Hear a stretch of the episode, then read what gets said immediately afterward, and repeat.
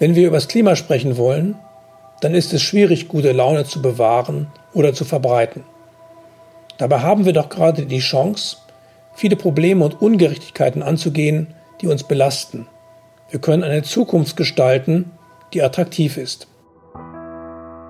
Hallo, liebe Hörerinnen und Hörer. Willkommen zurück bei Über Klima sprechen, dem Podcast zum Handbuch von Christopher Schrader und klimafakten.de.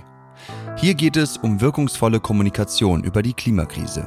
Mein Name ist Gabriel Baunach und zusammen mit dem Handbuchautor Christopher Schrader und der Umweltpsychologin Lea Große werde ich Ihnen in dieser Folge ein paar spannende Aspekte aus Kapitel 9 des Handbuchs präsentieren.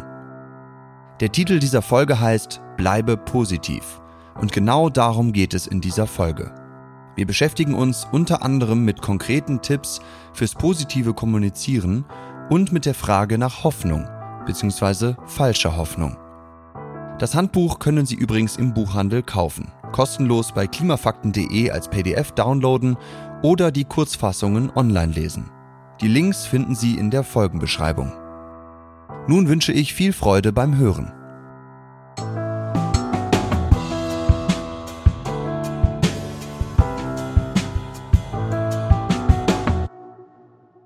Egal wie schlimm uns die Lage erscheint, wie viele Wälder brennen, Dörfer geflutet werden oder Menschen in Hitzewellen sterben. Für eine erfolgreiche Kommunikation über die Klimakrise ist es wichtig, positiv zu bleiben. Aber was genau ist mit positiv gemeint? Der Titel dieser Folge, Bleibe positiv, sowohl im Ton wie im Inhalt, umfasst offensichtlich zwei Aspekte, den Ton und den Inhalt. Man könnte auch sagen, es geht sowohl um das Wie als auch um das Was unserer Kommunikation. Widmen wir uns zuerst dem Ton, also dem Wie unserer Kommunikation.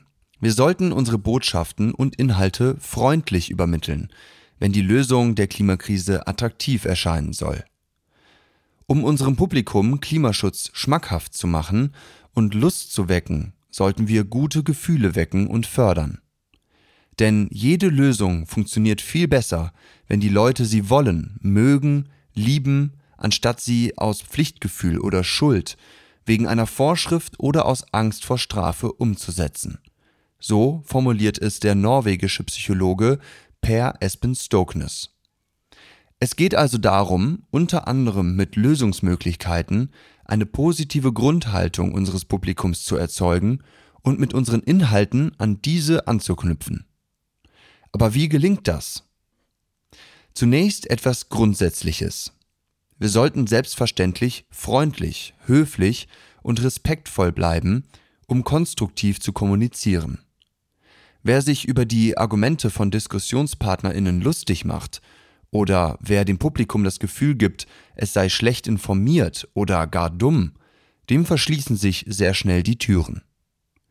Über diesen grundsätzlichen und eigentlich selbstverständlichen Hinweis hinaus gibt es drei zentrale Tipps, um positiv zu kommunizieren. Erstens, wir sollten stets ehrlich und aufrichtig sein. Nur so kann sich beim Gegenüber oder Publikum Vertrauen aufbauen. Wir sollten bedenken, Vertrauen ist etwas, das nur sehr langsam aufgebaut, aber blitzschnell zerstört werden kann. Und es ist essentiell für eine erfolgreiche Kommunikation über emotional bedeutsame Themen wie die Klimakrise. Zweitens, wir sollten das Gemeinsame in der Klimakrise betonen, statt uns auf Trennendes zu fokussieren. Konkret bedeutet das, wir sollten möglichst oft wir statt sie oder ihr sagen. Dadurch schließen wir uns als Sprecherin mit ein, statt Distanz zu den Zuhörenden zu schaffen. Der dritte Punkt geht quasi aus dem zweiten hervor. Wir sollten stets den Plural verwenden, wenn wir über Verhaltensänderungen von Menschen sprechen. Denn das Herausheben oder gar direktes Anprangern des problematischen Verhaltens einzelner Personen kann dafür sorgen, dass sich das Publikum unbewusst mit der Einzelperson und ihrem Verhalten solidarisiert. Und wenn sich Menschen persönlich angegriffen fühlen, dann machen sie innerlich zu oder tun eventuell aus Trotz sogar genau das Gegenteil dessen, was ihnen gesagt wurde.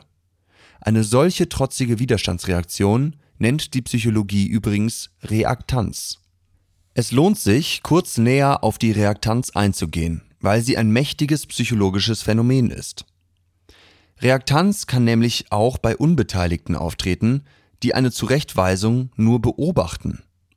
Zum Beispiel zeigte eine Studie von 2017, dass Unbeteiligte sich abwenden oder solidarisieren, wenn sie Zeuginnen einer Szene werden, in der jemand ihrem Empfinden nach unangebracht und ungerechtfertigt zurechtgewiesen wird.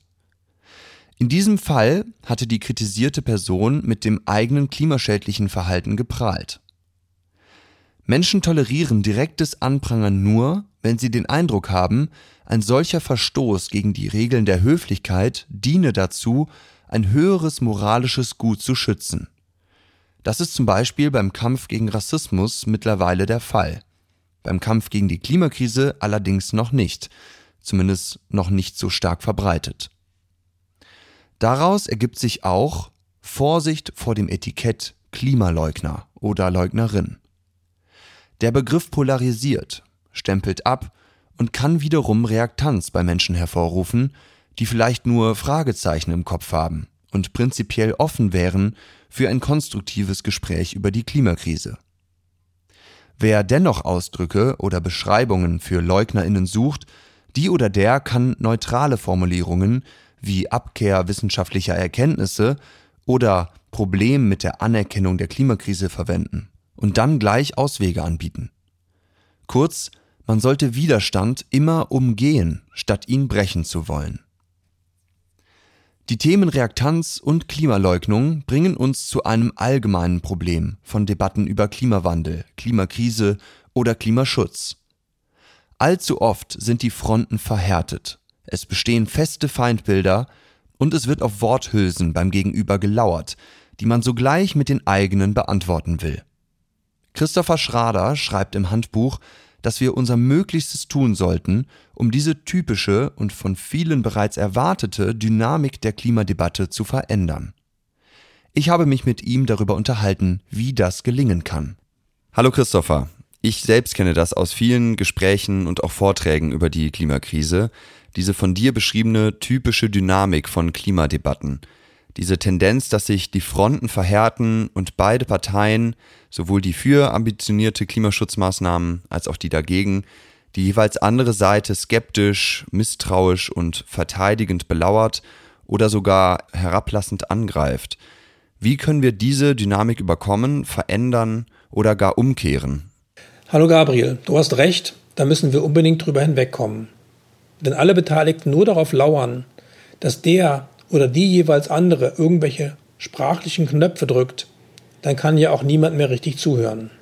Aus diesem Muster bricht man am besten aus, indem man etwas Unerwartetes tut oder sagt, indem man von der tollen Zukunft spricht, die wir gemeinsam gestalten können, indem man die anderen einlädt, ihre Ideen für die Welt von morgen einzubringen, indem wir nicht nur die Klima- und Artenschutzkrise bremsen, sondern auch noch die unerträgliche Ungleichheit in unserem Land und in der Welt bekämpfen. Denn wenn die Armut fortbesteht oder gar noch zunimmt, ist Klimaschutz unmöglich. Einen Aspekt möchte ich noch hinzufügen. Ich gerate immer wieder in Diskussionen mit Leuten, die das Wort Klimakatastrophe zu einer Art Mitgliedsausweis in der Klimabewegung machen wollen. In deren Augen nimmt man die Bedrohung nur dann richtig ernst, wenn man anerkennt, dass praktisch alles verloren ist. Es tut mir leid, dass diese engagierten, oft jungen Leute so schwarz sehen, aber ich halte dieses Beharren für falsch. Wir haben noch Handlungsmöglichkeiten und können sogar noch etwas verbessern, und das sollten wir betonen. Sonst lädt man die Menschen zum Tanz auf dem Vulkan ein. Tanzen auf einer dem Autoverkehr entrissenen Straße finde ich da viel attraktiver.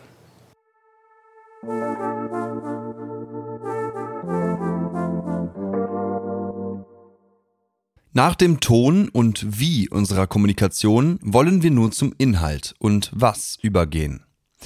Hier geht es zum einen darum, dass wir nicht nur über Probleme und Hindernisse reden sollten, sondern immer auch über Lösungen, Handlungsmöglichkeiten und wünschenswerte Visionen. Zum anderen geht es darum, positive Zukunftsvisionen und Hoffnung zu schüren. denn diese haben selbstverständlich auch viel damit zu tun, ob wir mit unserer Kommunikation beim Gegenüber oder Publikum gute Gefühle erzeugen. Bei all den Blockaden, Hindernissen und Schwierigkeiten, die sich beim Thema Klimaschutz immer wieder ins Zentrum der Aufmerksamkeit drängen, ist es manchmal schwierig, einen zuversichtlichen Blick auf das Klimathema zu behalten. Aber genau diesem Negativautomatismus sollten wir bewusst etwas entgegensetzen und einen positiven Blick fördern. In anderen Worten, wir sollten den Menschen Lust auf eine bessere, lebenswertere Zukunft machen, die eben auch Klimaschutz umfasst. Sowohl Akademikerinnen wie der Soziologe Harald Welzer als auch Klimaengagierte aus der Praxis wie der australische Ex-Greenpeace-Geschäftsführer Paul Gilding plädieren dafür, immer wieder auch die positiven Aspekte und Entwicklungen des Klimaschutzes zu betonen. Diese können auch positive Begleiterscheinungen, sogenannte Co-Benefits, vom Klimaschutzmaßnahmen umfassen. Zum Beispiel ein gesünderer Lebensstil durch reduzierten Fleischverzehr, mehr Fahrten mit dem Fahrrad oder weniger Konsumstress.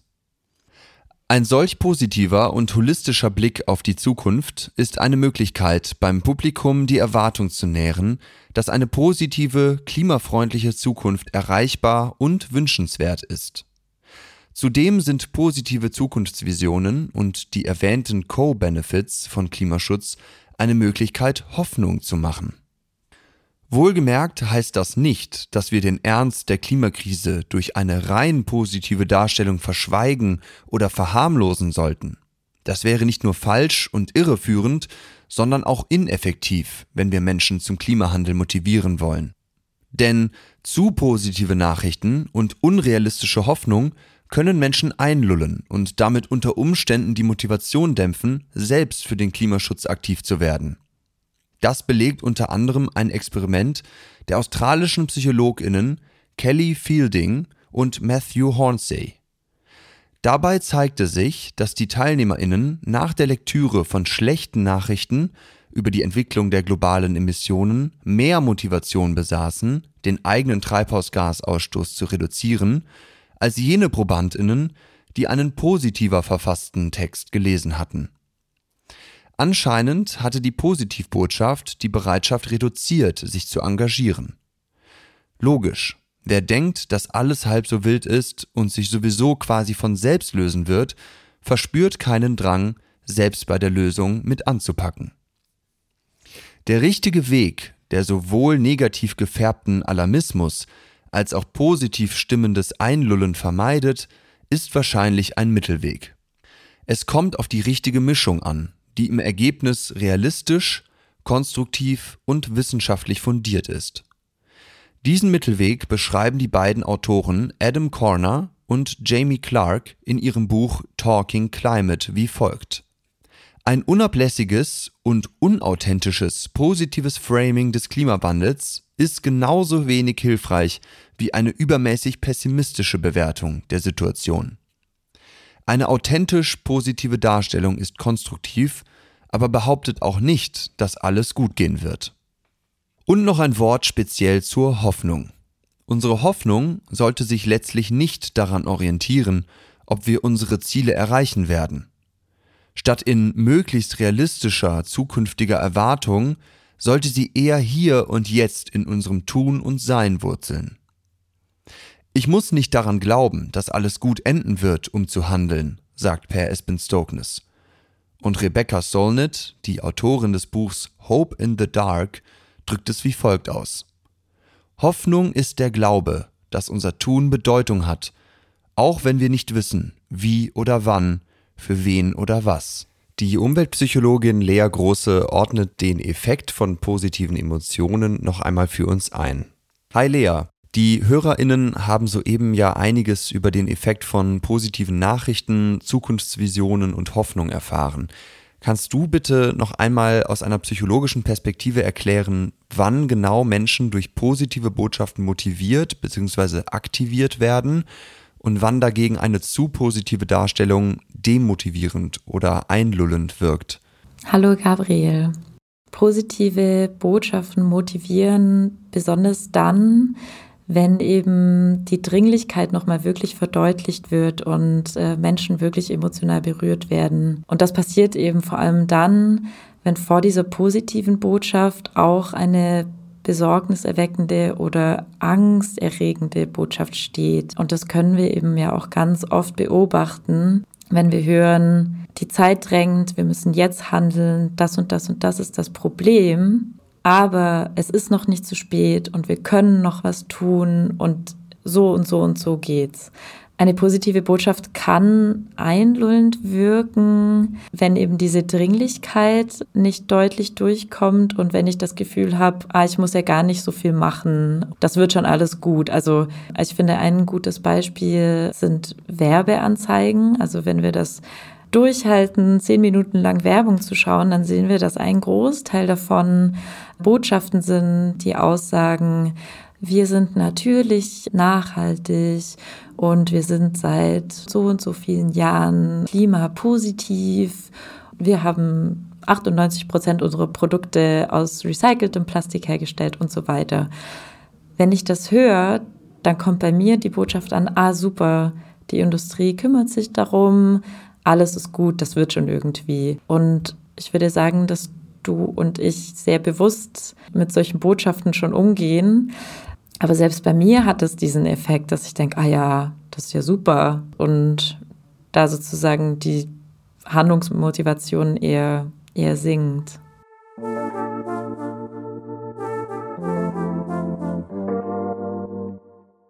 Vor dem Ende dieser Folge möchte ich noch einen Punkt ansprechen, der dem Appell dieser Folge Bleibe positiv zu widersprechen scheint.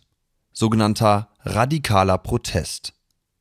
Bestimmt haben die meisten von Ihnen von den Aktionen von Extinction Rebellion gehört oder davon gelesen, dass sich Aktivistinnen der Gruppe Letzte Generation mit ihren Handflächen auf Straßen festkleben, um den Verkehr zu stören und dadurch Aufmerksamkeit für die Dringlichkeit der Klimakrise zu erzeugen.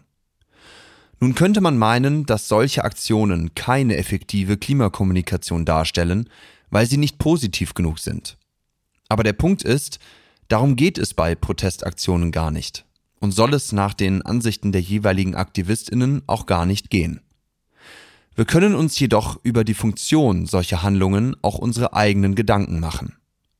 Die beiden erwähnten Autoren Adam Corner und Jamie Clark zum Beispiel schreiben über radikalen Protest, er eröffnet neuen politischen Raum, in den sich der Mainstream dann hineinbewegt. Auch wenn der Mainstream, die breite Mehrheit, hier also nicht mit positiven Botschaften motiviert wird, erweitert der Protest den akzeptablen politischen Möglichkeitsrahmen und bereitet quasi dem gesamten Umschwung den Weg. Entschiedene Aktionen, die den momentanen Rahmen sprengen, können demnach den gesellschaftlichen Wandel ergänzen und bedrohen ihn nicht. Proteste sind quasi der Schneeschieber, und mit dem entstehenden Pfad können Kommunikatorinnen andere Menschen idealerweise noch leichter überzeugen, den Weg zum Klimahandeln zu beschreiten. Allerdings kann es auch zu Verhärtungen und gesellschaftlicher Polarisierung kommen, beziehungsweise dazu, dass es allzu leicht wird, sich in seinem Ablehnen von Klimaschutz hinter der in Anführungszeichen üblen Radikalität von Klimaschützerinnen zu verstecken. Welcher Effekt in der Summe dann stärker wirkt, ist nicht ganz einfach abzuschätzen. Zum Schluss fasse ich die zwei wichtigsten Erkenntnisse dieser Folge zusammen.